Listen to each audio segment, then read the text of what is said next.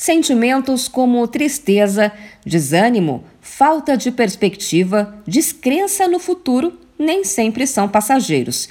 Em alguns casos, podem gerar muito prejuízo na vida de uma pessoa. Especialistas explicam que pode não ser apenas um desconforto ocasional, e sim sintomas de depressão, um transtorno mental que pode ter intensidade leve, moderada ou grave.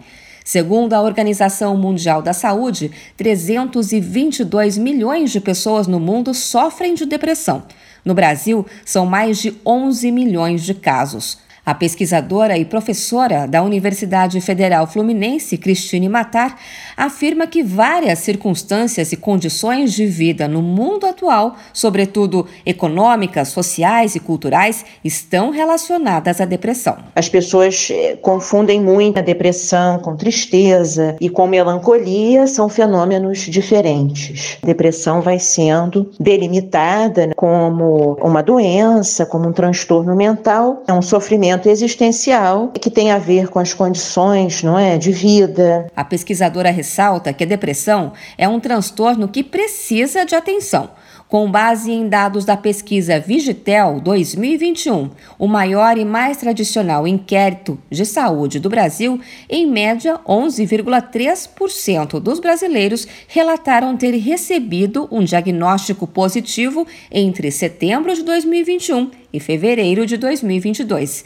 Cristine Matar avalia que os altos índices de depressão na pandemia estão relacionados ao luto, entre outros fatores. A pandemia trouxe, não é, uma série de agravamentos de situações já graves, não é? Muito pela perda de pessoas queridas, mas acentuou muito, não é? As desigualdades. É, então, esse desalento, a falta de perspectivas, tá?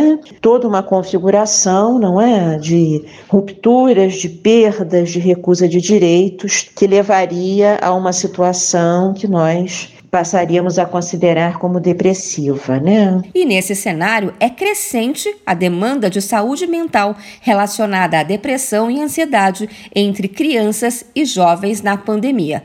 O Ministério da Saúde lançou iniciativas para ampliar ações de saúde mental dos brasileiros pelo SUS, o Sistema Único de Saúde. Entre elas estão a Linha Vida, que vai atender pelo número 196 24 horas todos os dias.